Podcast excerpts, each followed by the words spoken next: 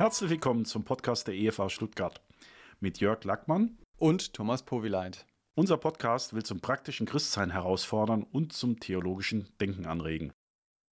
Als Gemeinde haben wir durch eine Predigtreihe an verschiedenen Stellen des Alten Testamentes Hinweise auf Jesus entdeckt. Durch diese Hinweise verstehen wir teilweise noch besser, was Jesus bewegt hat und was er für uns getan hat. Thomas, Du hast ja vor kurzem eine Predigtreihe gehalten, Jesus im Alten Testament. Warum war dir das wichtig, das zu machen? Jesus finden wir ja vor allem mal im Neuen Testament. Das stimmt. Jesus finden wir vor allen Dingen im Neuen Testament, aber eben nicht nur. Wir finden Jesus auch im Alten Testament. Er selber hat es ja gesagt, dass wir ihn im Alten Testament finden.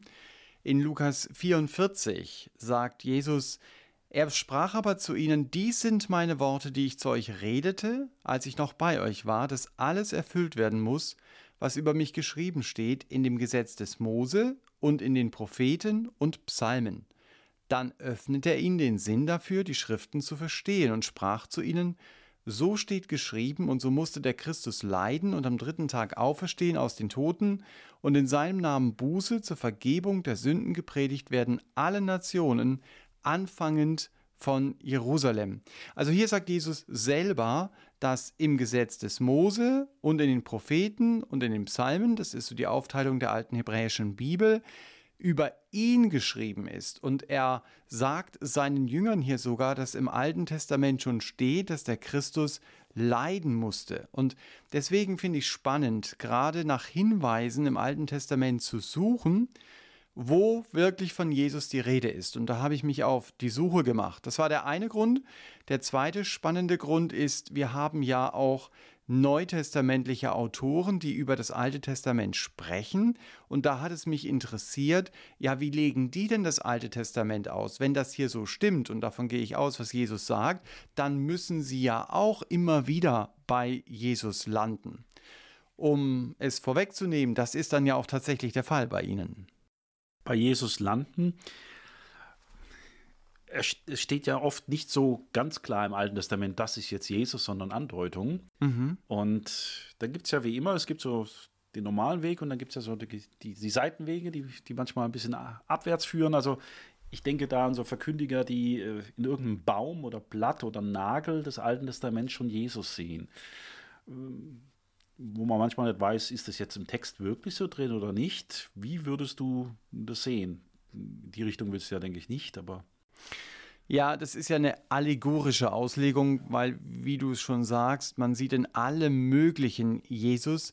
Das ist eine allegorische Auslegung, die ich eben nicht unterstütze. Der Ansatz ist gut. Ich möchte Jesus im Alten Testament suchen, aber die Ausführung geht meines Erachtens einfach über das Ziel hinaus.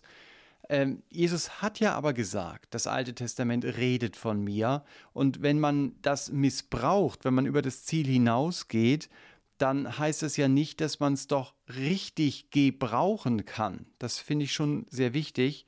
Und deswegen müssen wir danach schauen, wo sagt denn das Neue Testament? Ja, hier im Alten Testament ist wirklich Jesus gemeint. Oder wo sind die Parallelen so offensichtlich, dass wir zu Recht vermuten können, hier ist von Jesus die Rede. Dazu gehört aber natürlich nicht jedes Blatt und jeder Nagel und jeder Baum im Alten Testament. Wo wären denn Stellen im Neuen Testament, wo ganz klar Bezüge zu Jesus im Alten Testament herstellen? Zum Beispiel 1. Korinther 5, Vers 7, da heißt es, unser Passalam Christus ist geschlachtet. Also hier wird Jesus tatsächlich als unser Passalam bezeichnet. Und Passa, vielleicht mal zur Erinnerung, heißt ja vorübergehen und es beschreibt, dass der Zornesengel Gottes dort in Ägypten an den Häusern der Israeliten vorüberging, weil sie Blut an die Pfosten gestrichen hatten. Und das hatten sie im Auftrag Gottes getan. Er hat gesagt, ihr sollt ein Lamm in euer Haus nehmen, ihr sollt es schlachten und das Blut, das dann von diesem Lamm kommt, das sollt ihr an eure Pfosten streichen und wenn der Engel das sieht, dann wird er vorübergehen. Und das ist natürlich ein super Bild für die Erlösung. Gott geht an mir vorüber, er straft mich nicht, wenn das Blut seines Sohnes über meinem Leben steht. Und ich finde es eben spannend, dass Gott dieses Beispiel Passa verwendet, sehr bildlich verwendet, damit ich tiefer verstehe, was Gott in meinem Leben tut. Und Nebenbei noch, das Passamal ist dann ja zum Abendmahl geworden und Jesus macht eben deutlich, mein Blut wird zur Vergebung der Sünden vergossen. Also die Juden feiern es weiter als Passamal, aber wir im Neuen Testament, wir feiern Abendmahl und auch da sehen wir eben sehr anschaulich, was Gott für uns getan hat. Und deswegen ist es sinnvoll, dass wir uns auch mit dem Passa beschäftigen und auch sehen, wie wurde denn dieses Passa gefeiert. Also es gab ja mehrere Kelche und Jesus nimmt den Kelch nach dem Mahl. Das hat eine ganz besondere Bedeutung, sprengt natürlich jetzt hier den Rahmen, aber dass man sich mit so Dingen einfach mal beschäftigt. Das heißt, wir haben jetzt hier die eine Stelle aus dem Korintherbrief, wo ganz klar sagt, das Passalam ist Christus gewesen im Alten mhm. Testament, ein Bild, wo praktisch Gott vom Alten ins Neue Testament sein Erlösungswerk durchgängig entwickelt und uns auch das als Vorbild bringt. Mhm. Was ist denn bei dem Gang durchs Alte Testament, es waren ja mehrere Predigten bei dir, noch hängen geblieben? Was hat dich da noch begeistert? Also was mich noch begeistert hat, war der Melchisedek. Das ist ja auch so eine spannende Figur im Alten Testament. Der ist plötzlich da, der Abraham. Der Stammvater Israels kommt von der Schlacht zurück, zieht in Jerusalem vorbei und dann steht der Melchisedek da, plötzlich im Text. Äh, er hat Brot und Wein dabei und der Abraham ergibt ihm den Zehnten von allem, was er hat. Und der Schreiber des Hebräerbriefes, der schmückt diese Geschichte ja aus oder er nimmt Bezug auf diese Geschichte und er macht einfach deutlich, dass der Melchisedek einen Vergleich mit dem Herrn Jesus wert ist. Und er macht da etwas ganz Entscheidendes. Er sagt, naja, der Herr Jesus kommt ja gar nicht aus dem Stamm Levi. Und Levi, das waren die Leute, die eigentlich Priester in Israel waren, sondern der Melchisedek, das wissen wir gar nicht, woher der kommt. Und er nimmt diesen Melchisedek und macht deutlich, genauso wie Melchisedek damals der hohe Priester war, der König des Friedens, so ist Jesus mein König des Friedens. Er ist mein hoher Priester, der nicht nur sein Blut gegeben hat, wie wir es im Passalam sehen, sondern der auch vor Gott für mich eintritt. Wieder so ein Bild, das Gott verwendet. Äh, Im Alten Testament würde man da ziemlich schnell vorbeilesen, aber da der Hebräerbrief doch ganz stark auf das Alte Testament eingeht, begreife ich, ja, hier ist wirklich Jesus gemeint und ich kann es vom Neuen Testament her beweisen. Und der Verfasser vom Hebräerbrief nimmt da ja auch einen Psalm auf wo dann steht, er ist Priester nach der Weise Melchisedeks. Also ist an mehreren Stellen im genau. Alten Testament und Neuen Testament. Nicht nur an einer Stelle. Richtig. Genau. Richtig. Ja. Du hast uns auch nochmal von der tatsächlichen Erscheinung von Christus im Alten Testament berichtet. Genau. Da ist es nicht nur ein Symbol, nicht nur ein Vergleich, sondern da steht Jesus selbst äh, im Alten Testament da und wir können ihn sehen. Zum Beispiel in 2. Mose ist das so, 2. Mose 3. Dornbusch. Der Dornbusch, oder? Mhm. genau. Das ist es, 2. Mose 3, Abvers 1. Ich lese es mal, weil es doch ein spannender Text ist. Da heißt es, Mose aber weidete die Herde Jethros, seines Schwiegervaters, des Priesters von Midian, und er trieb die Herde über die Wüste hinaus und kam an den Berg Gottes, den Horeb. Das ist ja der Berg, an dem Israel später stehen wird und das Gebot und die Gesetze bekommt da erschien ihm der Engel des Herrn in einer Feuerflamme mitten aus dem Dornbusch. Und er sah hin und siehe, der Dornbusch brannte im Feuer, und der Dornbusch wurde nicht verzerrt. Und Mose sagte sich, ich will doch hinzutreten und diese große Erscheinung sehen, warum der Dornbusch nicht verbrennt. Als aber der Herr sah, dass er hinzutrat, um zu sehen, da rief ihm Gott mitten aus dem Dornbusch zu und sprach, Mose, Mose. Er antwortete, Hier bin ich. Und er sprach, Tritt nicht näher heran, zieh deine Sandalen von deinen Füßen, denn die Stätte, auf der du stehst, ist heiliger Boden. Dann sprach er, ich bin der Gott deines Vaters, der Gott Abrahams, der Gott Isaaks und der Gott Jakobs. Und dann lesen wir weiter, da verhüllte Mose sein Angesicht, denn er fürchtete sich, Gott anzuschauen. Aber er sieht hier ja definitiv nur, in Anführungsstrichen, den Engel des Herrn. Und dieser Engel des Herrn lässt sich hier und an anderen Stellen im Alten Testament eben anbeten. Und wir wissen aus Offenbarung 19, dass ein Engel sich nicht anbeten lässt. Johannes will ihn anbeten, diesen Engel, der da der Bote ist in der Offenbarung, und er sagt, nein, bete Gott an. Aber hier nimmt der Engel Anbetung an und er wird auch als Gott bezeichnet.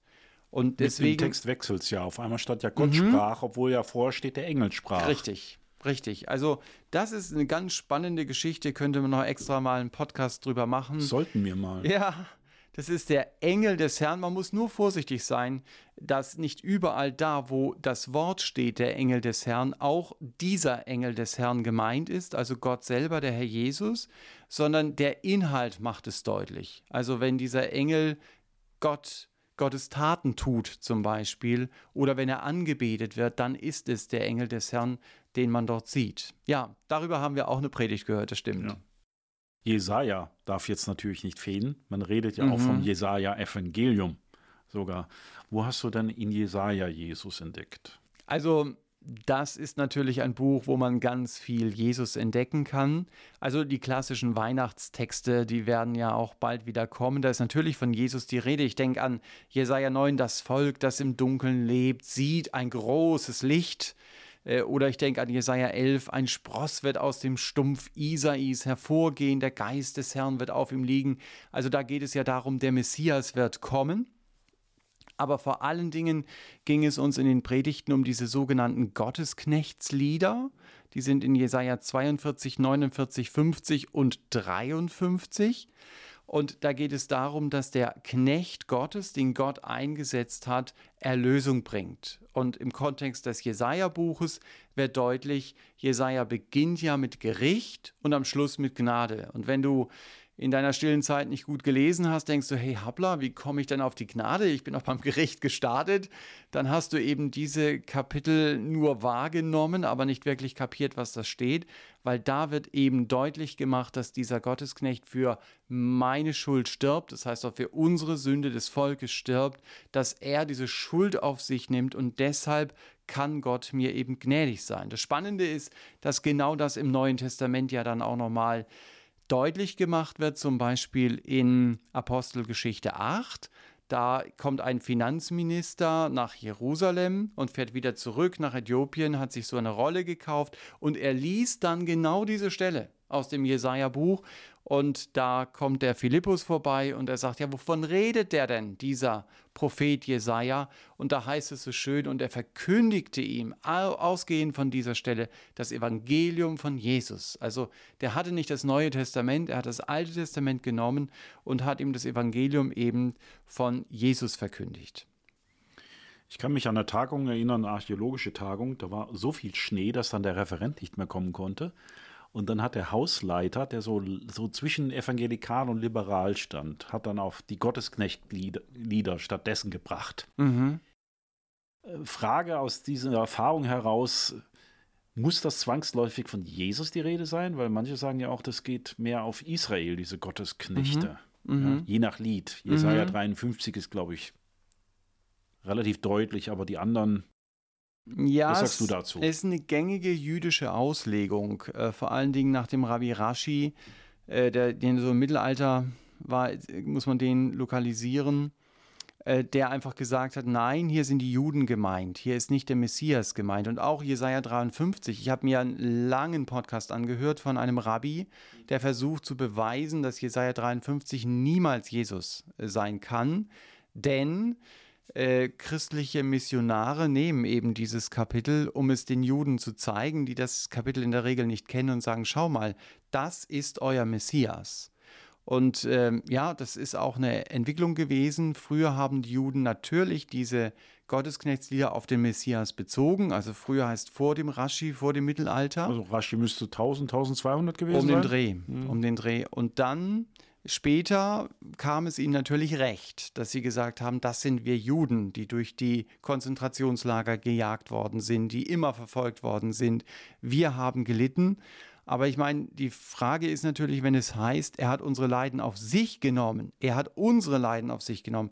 Wer ist denn unsere? Unsere ist Israel. Aber wer ist denn der Gottesknecht, der es auf sich genommen hat? Und wenn es heißt, die Strafe liegt auf ihm, damit wir Frieden hätten. Also Israel hat Frieden, aber auf wem liegt denn die Strafe? Und das beste Argument ist natürlich für mich Apostelgeschichte 8, wo der Text ja eindeutig auf Jesus bezogen wird. Oder ich denke auch an Matthäus 8. Da heißt es, als es Abend geworden war, da brachten sie viele Besessenen zu ihm, er trieb die Geister aus mit seinem Wort, er heilte alle Leidenden und dann heißt es, damit erfüllt würde, was durch den Propheten Jesaja geredet ist. Er spricht, er selbst nahm unsere Schwachheiten und trug unsere Krankheiten. Also da bezieht er sich ja auf Jesaja 53. Mhm. Also auch das wird eindeutig auf Jesus im Neuen Testament angewendet. Das war mir gar nicht so präsent hier dass Matthäus das auch da zitiert hatte. Mhm. Anderes Thema war Jesus, der Fels in der Wüste. Mhm. Ja, das ist eine ganz spannende Bibelstelle gewesen. Das ist ja ein direkter Vergleich auf, auf den Herrn Jesus. Da heißt es ja in 1. Korinther 10, alle tranken aus dem geistlichen Felsen, der Fels aber ist der Christus. Und das ist ein Vergleich. Also der Fels bleibt Fels und Christus bleibt Christus. Es ist also nicht so, dass der Fels dann irgendwo mitgehüpft wäre oder so. Aber so wie Israel damals Wasser aus dem Felsen bekommen hat in der Wüste, war sehr wichtig, so bekommen wir auch für unser geistliches Leben unser Wasser von Jesus. Das ist, was äh, Paulus hier versucht äh, deutlich zu machen. Ich finde diesen Text 1. Korinther 10 sowieso sehr spannend. Das ging mir erst in der Vorbereitung zur Predigt dann auf, dass er haufenweise geistliche Vergleiche zum Alten Testament enthält. Also der Durchzug durch das Rote Meer wird dann mit der Taufe zum Beispiel verglichen, also Auszug aus dem Land der Gefangenschaft in das Land der Freiheit. Oder vom Manna wird dort geredet, also das Brot, das Gott ihnen ja gab. Und der Jesus sagt, ich bin dieses Manna. Also er selber vergleicht sich damit. Oder Paulus redet dann auch davon, dass Israel Christus versucht hat. Und dabei gab es Christus offiziell im Alten Testament ja gar nicht. Äh, aber das heißt, er war in der Wüste gegenwärtig. Oder Jesus selber redete von der Schlange, die dann auch in diesem Text vorkommt, äh, von dieser Schlange in der Wüste und er vergleicht diese Schlange mit sich selber. Gegenüber Nikodemus meinst genau, du? Genau, gegenüber Nikodemus. Also es ist ein genialer Text, um einfach zu lernen, wie Paulus das Alte Testament verstanden hat und wie er daraus auch gepredigt hat. Mhm. Ja, sehr viel drin. Dann, es waren ja einige Predigten gewesen, David, natürlich als Vorbild äh, des Königs, des zukünftigen Messias, Jesus als Messias. Mhm. Dem hat ja Gott auch ein Versprechen gegeben. Das, da bist du ein bisschen näher drauf eingegangen. Genau, da ging es um den Sohn Davids, 2 Samuel 7. Da hat Gott dem David ja versprochen, dass einer seiner Nachkommen ewig auf dem Thron sitzen wird und das wird dann der Herr Jesus sein. Und dieser Begriff Sohn Davids, der kommt im Neuen Testament immer wieder vor. Als Jesus zum Beispiel nach Jericho kommt, dort den Bartimäus trifft, da ruft dieser Bartimäus, Jesus, du Sohn Davids. Oder als Jesus in Jerusalem einzieht, da kommen die Massen ihm entgegen und sagen, Hosianna dem Sohne Davids. Also das war den Israeliten bewusst, das ist der kommende König Israels. Und wenn wir das Neue Testament aufschlagen, dann beginnt das Neue Testament ja so. Buch des Ursprungs Jesu Christi, des Sohnes Davids, des Sohnes Abrahams. Also da haben wir ja erstmal den Stammbaum in Matthäus, später in Lukas nochmal. Diese Stammbäume sollen im Grunde genommen nur beweisen, dass Jesus wirklich dieser Sohn Davids ist, auf den sie gewartet haben. Und warum haben wir zwei Stammbäume? Das ist natürlich immer die Frage. Zunächst einmal in Matthäus ist Josef sein Stammbaum. Interessant ist auch, dass fast nur seine Geschichte dort im Matthäus-Evangelium auftaucht. Und in Lukas haben wir den Stammbaum der Maria. Auch dort taucht nur ihre Geschichte auf, außer dass wir hören, der Josef erzieht mit ihr eben nach Bethlehem. Das ist so seine einzige Tätigkeit, die Lukas beschreibt. Aber eigentlich ist der Eli, der dort am Ende aufgezählt wird, der Vater der Maria. Aber man setzt den Josef dort ein, weil das eben so üblich war. Aber beide Stammbäume machen deutlich, hey, Jesus ist wirklich eben der Sohn Davids. Und was mich persönlich auch noch beeindruckt hat, dass in Hosea 3, Vers 5 deutlich wird, Israel wird umkehren, um ihren Gott zu suchen und ihren König David. In der Trübsalzeit dann. Ja, das wird ja unterschiedlich ausgelegt. Ja, die einen sagen, das ist eine nationale Bekehrung mhm. Israels, eben in der Trübsalzeit. Mhm. Die anderen sagen, es ist eine individuelle Bekehrung. Also jeder Jude, mhm. der heute zum Glauben kommt, äh, der sucht den König David, er findet nur bei dem Messias letztendlich Heil. Also je nach theologischer Richtung äh, wird man das verschieden auslegen.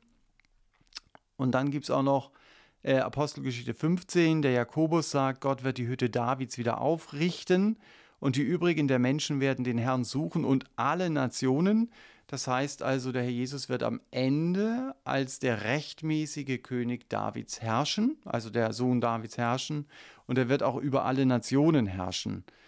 Äh, übrigens, wenn man zu der einen oder anderen Predigt mehr Informationen haben möchte, dann kann man sie ja noch nachhören in unserer Mediathek von efa-stuttgart.de und da gibt es eben das Stichwort Jesus im Alten Testament entdecken und das ist dann nochmal sehr viel ausführlicher, als wir es im Rahmen so eines Podcastes eben machen können. Ja, das war ja jetzt eher wie so eine Stadtrundfahrt, kurz rumgucken, da ist das Gebäude, zwei, drei Sätze dazu, die da und jenes. Genau. Aber es ist gut, um einen Überblick zu bekommen und ein Gefühl, wo überall im Alten Testament Jesus war. Äh, verschieden, persönlich, äh, als Vergleich dann nur mit dem Felsen oder wirklich auch vorhergesagt mit Messias als König und andere Dinge. Ganz verschiedene Rollen, die damals schon vorhergesagt wurden oder mit der Erlösung und andere Melchisedek, mhm. Passalam. Mhm. Sehr facettenreich. Ja. Wie Christus da im Alten Testament dargestellt wird. Unseren Hörern fallen da bestimmt auch noch etliche andere Querverweise ein. Bin ich von überzeugt. Die man ja. da finden kann. Vielleicht ist es ja auch eine Anregung, da einfach mal selber mal ein bisschen zu suchen, zu forschen, was man da so finden kann. Ich finde es toll, Gott hat einfach die Erlösung schon Jahrhunderte Jahre vorher gesagt. Er ist derselbe im Alten, im Neuen Testament. Es zieht sich durch. Es ist wie ein großes Puzzle, das alles zusammenkommt und man wirklich merkt, das sind keine erfundenen Geschichten, sondern Christus ist da, schon bevor er war, als auf der Erde war und in Zukunft. Das ist schon das Ende unseres heutigen Podcasts. Wenn ihr Fragen zu einem Podcast habt oder Vorschläge, über die wir mal sprechen sollten, könnt ihr uns gerne schreiben. Und zwar unter podcast.efa-stuttgart.de. Traut euch, es gibt keine dummen Fragen, es gibt nur schlechte Antworten. Ihr könnt uns auch schreiben, wenn ihr was gut findet. Wir reden ja so in den Äther herein, wir können uns leid leider nicht hören und im Gegensatz zu Predigten oder Bibelstunden auch nicht sehen. Aber hat ja auch andere Vorteile, dieses Podcast-Format. Wir wünschen euch jetzt Gottes Segen und ganz viele neue Entdeckungen über Jesus im Alten Testament.